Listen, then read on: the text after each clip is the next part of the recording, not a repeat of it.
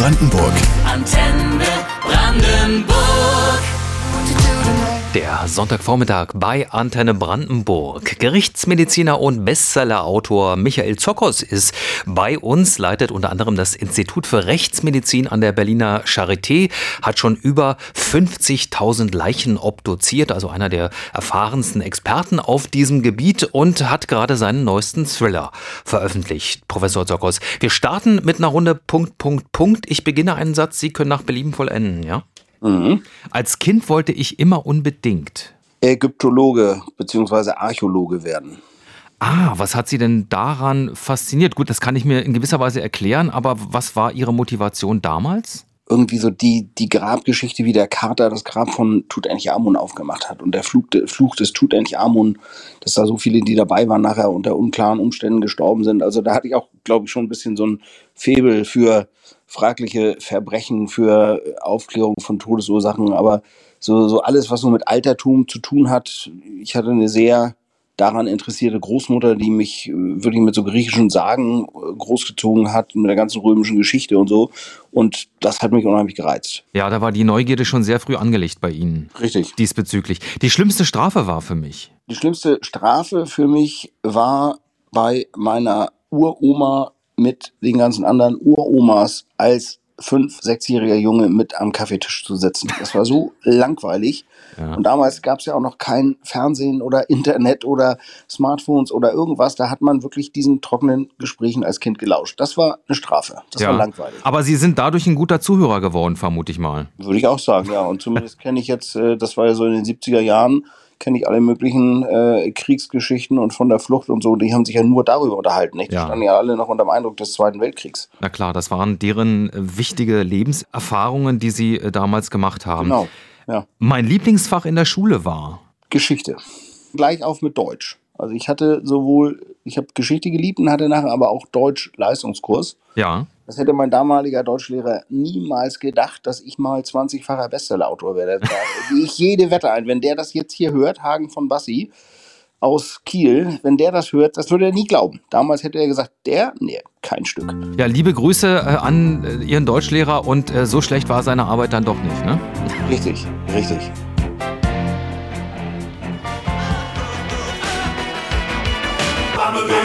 Fast 600.000 Menschen folgen ihm auf Instagram und das zeigt schon, sein Job ist sehr faszinierend und ziemlich ungewöhnlich. Rechtsmediziner Michael Zokos von der Berliner Charité bei uns bei Antenne Brandenburg. Herr Zokos, es werden ja nicht alle Menschen nach dem Tod obduziert, aber wann kommt ein toter Körper zu Ihnen in die Pathologie? Wenn eine Ärztin oder ein Arzt auf dem Totenschein entweder eine ungewisse Todesart attestiert. Das heißt, man kann nicht sehen äußerlich oder weiß nicht zur Vorgeschichte, woran der Betreffende gestorben ist oder einen nicht natürlichen Tod.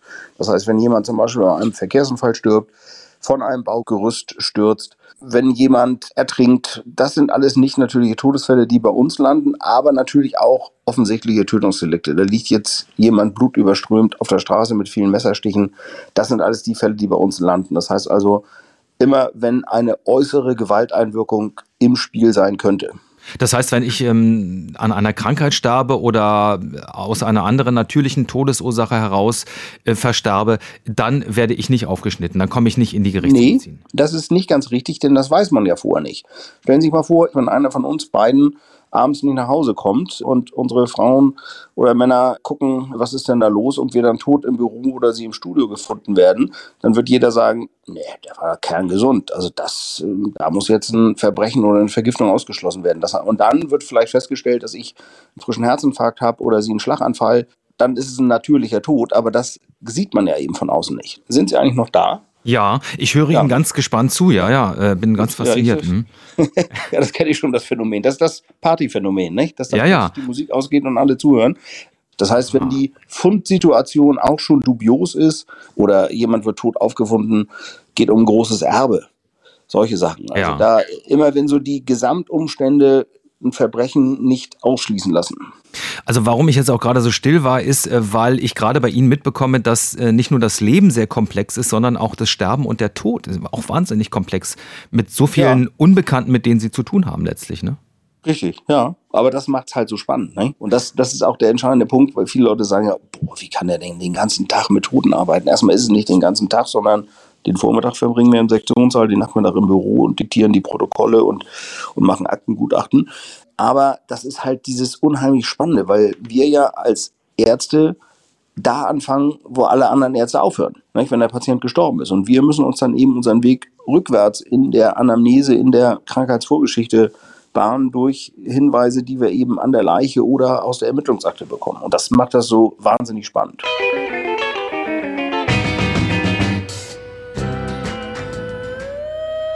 War einer der größten Popstars des Planeten. Whitney Houston ist äh, 2012 mit gerade mal 48 Jahren gestorben. Sie ist in der Badewanne eines Hotels in Los Angeles ertrunken. Unser Gast heute, Gerichtsmediziner Michael Zockers, glaubt, dass das ein Mord war. Und äh, nochmal zur Einordnung. Michael Zockers leitet immerhin das Institut für Rechtsmedizin an der Charité und das Landesinstitut für gerichtliche und soziale Medizin ist also eine Koryphäe. Professor Zockers, Sie haben diesen Fall für eine Fernsehsendung untersucht. Warum hat Sie das so interessiert? Also einmal, Whitney Houston hat mich äh, und Sie sicherlich, weil wir ähnliches Alter sind, auch in meiner Jugend und äh, Adoleszenz irgendwie begleitet. Sowohl äh, mit den Liedern als auch dann hier Bodyguard mit Kevin Costner und so. Und äh, das fand ich schon tragisch. Ja. War ungefähr so alt wie ich. Besonders spannend wurde der Fall dadurch für mich oder attraktiv, weil sie nämlich in einer Badewanne bäuchlings aufgefunden wurde, tot, mhm. im Beverly Hilton, ja. Los Angeles. So, in einer Badewanne mit Wasser gefüllt, bäuchlings. Ich habe schon bestimmt 200, 300 Tote aus Badewannen obduziert. Ich habe noch nie jemand gesehen, der bäuchlings in der Badewanne lag.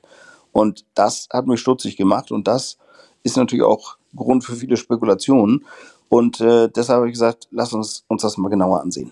Und Ihre Schlussfolgerung war, Whitney Houston ist nicht gestorben, weil sie eben einfach mit äh, Drogen, Intus in der Wanne ertrunken ist, sondern da Richtig. muss mehr also passiert die, sein. Die ist, die ist tatsächlich ertrunken. Da beißt die Maus keinen Faden ab. Das sind typische Ertrinkungsbefunde. Aber warum verstirbt eine gesunde 44-jährige Frau in der Badewanne? Warum ertrinkt die da? So, Drogen? Nee, waren nicht genug. Bisschen Kokainreste, bisschen Beruhigungsmittel, aber nichts, was irgendjemand irgendwie zu einer Bewusstseinsstörung führt. Herz auch nicht. Alles gesund, alle inneren Organe. Die ist tatsächlich ertränkt worden. Und dazu passen auch gewisse Griffspuren an den Armen und so weiter. Aber ähm, da sind wir natürlich weit von weg noch, dass da irgendein Prosecutor in den USA die Ermittlungen wieder aufnimmt. Ne? Das wollen die nicht. Und wir haben auch mit Leuten vor Ort gesprochen. Wir waren ja da, haben uns die ganzen Tatorte, die ganzen Geschehensorte angesehen, haben mit Beteiligten gesprochen. Und da wurde uns auch ganz klar gesagt, in Beverly Hills gab es noch nie einen Mord. Noch nie. Noch nie. Gibt es gar nicht. Und das bleibt auch so. Offenbar werden da Fakten unter dem gehalten. Gemauert ja, ja, Definitiv, ja. Aber spannend. Und, und das ist natürlich auch schön an dem Beruf, dass man dann sich in solche Fälle mit einbringen kann. Antenne Brandenburg.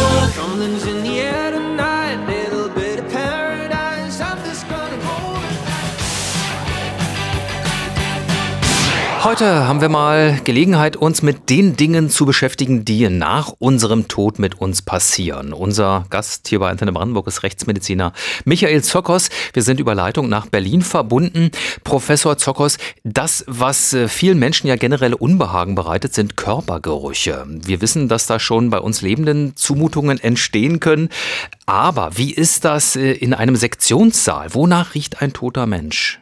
Also ein Toter selbst riecht erstmal nicht. Wenn ich jetzt tot umfallen würde, ich habe heute Morgen geduscht und würde hier zwei, drei Stunden irgendwo im Büro liegen oder auch nachher im Sektionssaal, da rieche ich nicht. Aber natürlich nach einer bestimmten Zeit kommt es zur Leichenfäulnis und das riecht dann wie, ja, wie Unrat, Abfall. Ich weiß nicht, ob Sie das mal gerochen haben früher, wenn die Mülltonnen nicht geleert wurden. Ja. das ist so, so, so ein schlimmer, fieser, stechender, jauchiger Geruch, sowas. Also, aber ich finde, dass ein toter Mensch anders riecht als tote Tiere, als irgendwie Gülle. Das ist was ganz Spezielles. Wenn man es einmal gerochen hat, dann äh, wird man das immer wieder rauslesen können mit der Nase, erkennen können.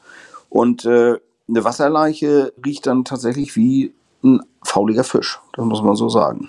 Und benutzen Sie dann, wie man das äh, aus Filmen kennt, Mentholsalben, die man sich unter die Nein, Nase schmiert nein. oder das, Das geht ist, gar nicht? Das ist tatsächlich ein Mythos. Mhm. Ähm, ich habe das auch als Kind gehasst, wenn meine Mutter mir die Brust mit Mentholsalbe eingeschmiert hat. Also das würde ich freiwillig nie wieder machen und schon gar nicht den ganzen Tag bei der Arbeit. Aber das, das bringt auch nichts. Nicht? Ja. Der Geruch hängt ja in den Haaren und überall drin. Und wir brauchen ja unsere Nase auch. Also man riecht ja schon, wenn jemand Alkohol getrunken hat, auch bei einem Toten oder wenn man den Magen aufmacht.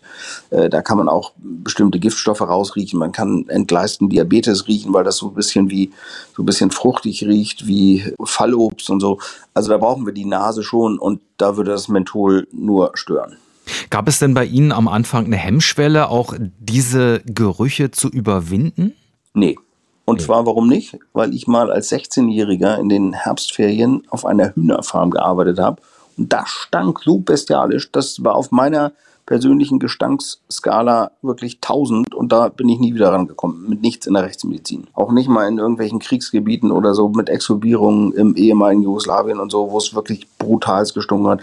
Aber diese Geflügelfarm, das war die Hölle. Also es gibt nichts mehr, was mich stört seitdem. Ja, schlimmer kann es nicht werden. Nee, schlimmer kann es nicht werden. Das habe ich wirklich zum Glück schon früh gelernt.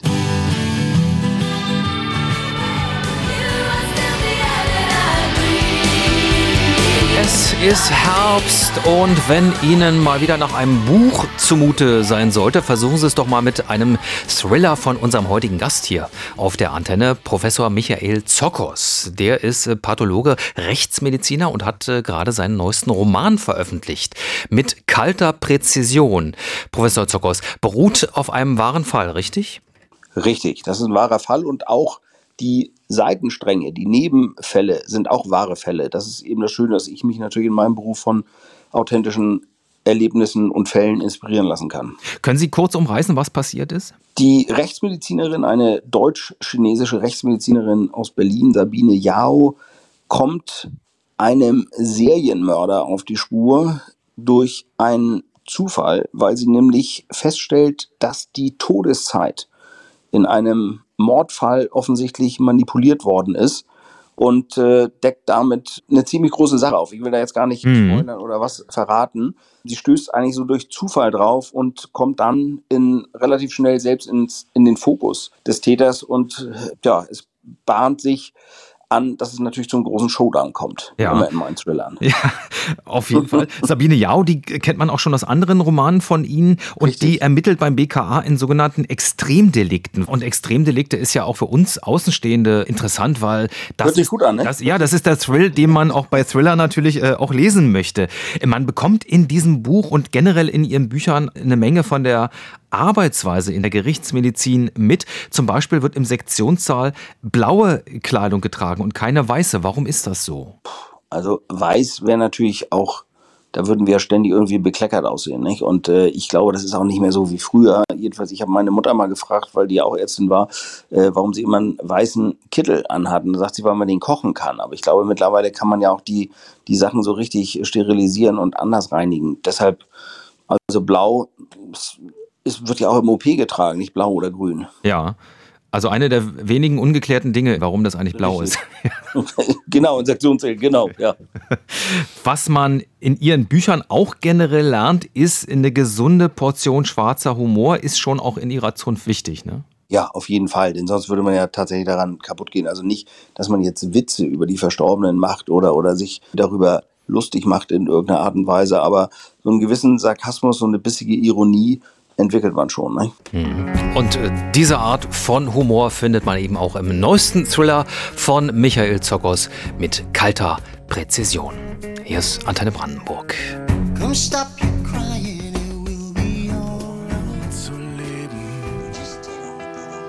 Er ist ein international gefragter Experte, unser Gast heute Rechtsmediziner Michael Zokos. Er war 2004 in Thailand dabei, um die deutschen Opfer des Tsunami zu identifizieren, hat bei der Exhumierung von Opfern aus dem Kosovo-Krieg mitgeholfen und Professor Zokos, Sie haben mal Schlimmeres in Kamerun verhindert, wo ein Bürgerkrieg drohte. Worum ging es da? Das war der Todesfall eines Bischofs, und zwar des dritten Bischofs in relativ nahem zeitlichen Zusammenhang in Kamerun. Und äh, dann hat der Vatikan der kamerunischen Regierung äh, unterstellt, die würden die ermorden lassen. Und äh, ja, das, das gab Tumulte und das Land stand tatsächlich kurz vor einem Bürgerkrieg durch diesen Todesfall des Bischofs. Und dann ähm, hat Interpol äh, mich gebeten, dahin zu fliegen und den zu untersuchen, ob der wirklich umgebracht wurde. Denn zwei Obduktionen hatten schon ergeben, dass er umgebracht und gefoltert worden wäre. Und meine Obduktion vor Ort dann in Yaounde, im General Hospital Yaounde, wie das Krankenhaus da hieß, das sah, ich dachte eher, dass ich da irgendwie auf dem Schrottplatz bin, als in einem Krankenhaus, so sah das da aus. Ja. Aber ich habe da die Obduktion durchgeführt und habe festgestellt, dass der ertrunken ist. Und äh, dann stellte sich im Nachhinein raus, dass sein Auto mit eingeschaltetem Warnblinker auf einer Brücke stand und er wurde in einem Fluss, der darunter verlief, gefunden. Und das hat mich stark an meine Zeit in Hamburg erinnert, nämlich die Köhlbrandbrücke. Da haben das Suizidenten auch immer gemacht. Die haben, sind auf die Brücke gefahren, die höchste Brücke da in Hamburg, haben dann äh, Warnblinker eingeschaltet, da kommt man nur mit Auto hoch und sind runtergesprungen. So. Und genau das hat der gemacht und damit war die ganze Situation da entschärft. Das passt natürlich nicht zum Vatikan oder in, in das äh, Gesamtbild des Vatikan, dass sich ein Geistlicher umbringt.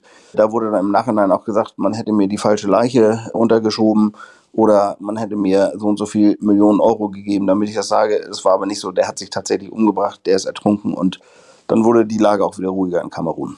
Und daran erkennt man, dass man als Gerichtsmediziner unter Umständen tatsächlich Ermittlerqualitäten braucht. Ne? Denn das, was Sie da herangezogen haben als sachdienliche Hinweise, hatte ja nicht unbedingt was mit der Leiche auf dem Mit meiner Seziertisch Arbeit zu tun. im Sektionssaal zu tun, richtig. Genau, Ja, das ja. ist so dieses Gesamt. Deshalb ist es immer gut, wenn man möglichst viel Informationen hat im Vorfeld, ne? Ja. die ich zu dem Zeitpunkt in dem Fall nicht hatte, aber danach gab es die. Antenne Brandenburg, der Sonntagvormittag heute mit äh, Gerichtsmediziner Professor Michael Zokros von der Berliner Charité. Und Professor Zokros, wir kommen jetzt zum Antenne-Fragebogen. Das sind kurze Fragen mit der Bitte um kurze Antworten. Ja? Mhm. Wie viele Gerichte können Sie auswendig kochen? Zwei. Zum Beispiel? Rührei und, und Hamburger. Okay. Also ich kann natürlich auch Brötchen schmieren und so, aber jetzt richtige Gerichte warm, das ja, sind die einzigen. eher schwierig. Hätten Sie sich selbst gern als Kumpel? Nö, wäre ich mir zu anstrengend. Sind Sie zu anstrengend? Was, was würde Sie Meine- nerven an Meine sich? Frau sagt, meine Frau sagt das immer, ich bin anstrengend. Nö, doch, ich glaube schon. Äh, einige meiner Söhne, ich habe ja vier Söhne, sind, sind ähnlich wie ich und das sind eigentlich so Typen, mit denen man gerne zusammen ist. Doch, ich würde die Frage mit Ja beantworten. Ja, äh, kann ich mir gut vorstellen. Wenn das möglich wäre, würden Sie lieber in die Vergangenheit reisen oder in die Zukunft? Vergangenheit. Wie weit zurück und warum? Na, ich denke mal so Römisches Reich, weil ich das eigentlich sehr durch, durch meine Kindheit, weil ich da viele solche Geschichten gehört und vorgelesen bekommen habe, sehr präsent ist. Das würde ich gerne mal sehen, wie es wirklich aussah. Und nochmal tut Amun nochmal live dabei sein, vielleicht. Genau, da könnte Oder? man einmal nochmal rüber übers Mittelmeer, ne? Könnte Genau. man nochmal rüber gucken. Von welchem Lebenstraum haben Sie sich bereits verabschiedet? So reich zu werden, dass ich nie wieder arbeiten muss.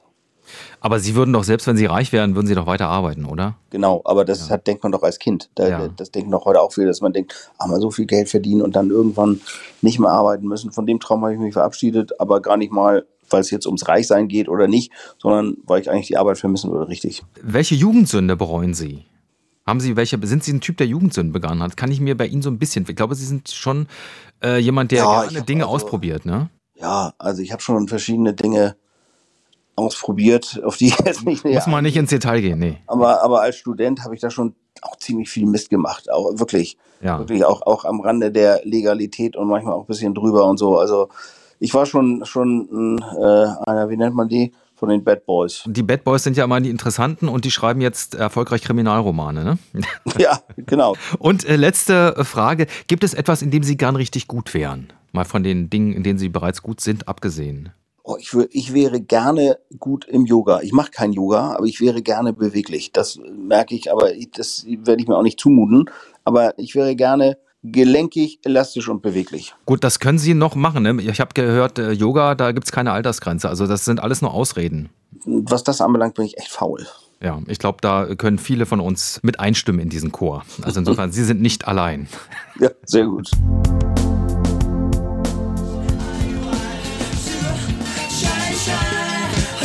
Die 80er auf Antenne Brandenburg hier mit Kajagu to Shy. 13 Minuten vor 12. Er ist täglich mit dem Tod beschäftigt. Rechtsmediziner Professor Michael Zokos leitet zwei Institute in Berlin. Aber Sie haben äh, trotz der vielen Arbeit auch ein bisschen Zeit für ein ungewöhnliches Hobby. Sie lieben verlassene Orte. Können Sie uns da welche empfehlen? Nee, die Adressen kann man tatsächlich oder gibt man in der Szene nicht weiter. Ah, okay. Weil dann sofort, ich habe das einmal gemacht und zwar eine verlassene Irrenanstalt. Überall verlassene Gebäude äh, aus der Jahrhundertwende, also 19. auf 20. Jahrhundert und sind da durch und ich habe das auf meinem Instagram-Kanal gepostet und am Wochenende drauf waren da über 500 Leute auf dem Gelände. Und irgendwann gab es dann auch noch mal eine Brandstiftung und so. Und seitdem sage ich keinen einzigen Ort mehr. Man muss dazu sagen, Sie haben etwa 500.000 Follower auf Instagram. Das heißt, es gibt ein gewisses Potenzial an Menschen, die sich dann auch auf die Spur machen. Jetzt, äh, mein Kanal, äh, Dr. Zockers, ist natürlich jetzt nicht nur ein Lost Places Kanal, sondern hauptsächlich eigentlich ein Medizinkanal. So ist der auch entstanden für Medizinstudenten in Corona, weil es keinen Unterricht und keine Vorlesung mehr gab. Und äh, dann dachte ich, also, pff, dann kann ich auch mal, dann habe ich irgendwie mal meinen Hund gepostet und das fanden alle gut. Und dann mal irgendwie eine Lost Places Tour und das fanden die Leute gut. Dann dachte ich, ja, dann kann man das Spektrum ein bisschen weiter fassen. Wir waren mal in der Bank, in einer verlassenen Bank. Das müssen Sie sich mal vorstellen. Da waren tausende von leeren Schließfächern in der Bank. Ja. Verlassener Banktresor. Natürlich dann sind Hotels sind toll, auch gerade in Alpenbahn, wenn man in so einem Luxushotel was verlassen war, Bunkeranlagen. Also da gibt es wirklich tolle Sachen. Ist eine kleine Empfehlung für unsere Hörerinnen und Hörer. Ähm, Dr. Zokos auf Instagram für die kleine Portion Gänsehaut am Sonntag. Professor Zokos, das war sehr spannend mit Ihnen, dieser Blick in eine Welt, die man ja selbst nie kennenlernt und wenn dann eben erst nach dem eigenen Ableben. Und ähm, wie gesagt, wir empfehlen die Bücher, die Thriller, die Romane von Professor Zokos und auch den Podcast, Die Zeichen des Todes. Also man kommt an ihn nicht vorbei und äh, es ist sehr spannend, sich mit Ihnen zu unterhalten. Herzlichen Dank für diesen Sonntagvormittag. Ich danke Ihnen fürs Gespräch und die tollen Fragen. Vielen Dank. Antenne Brandenburg.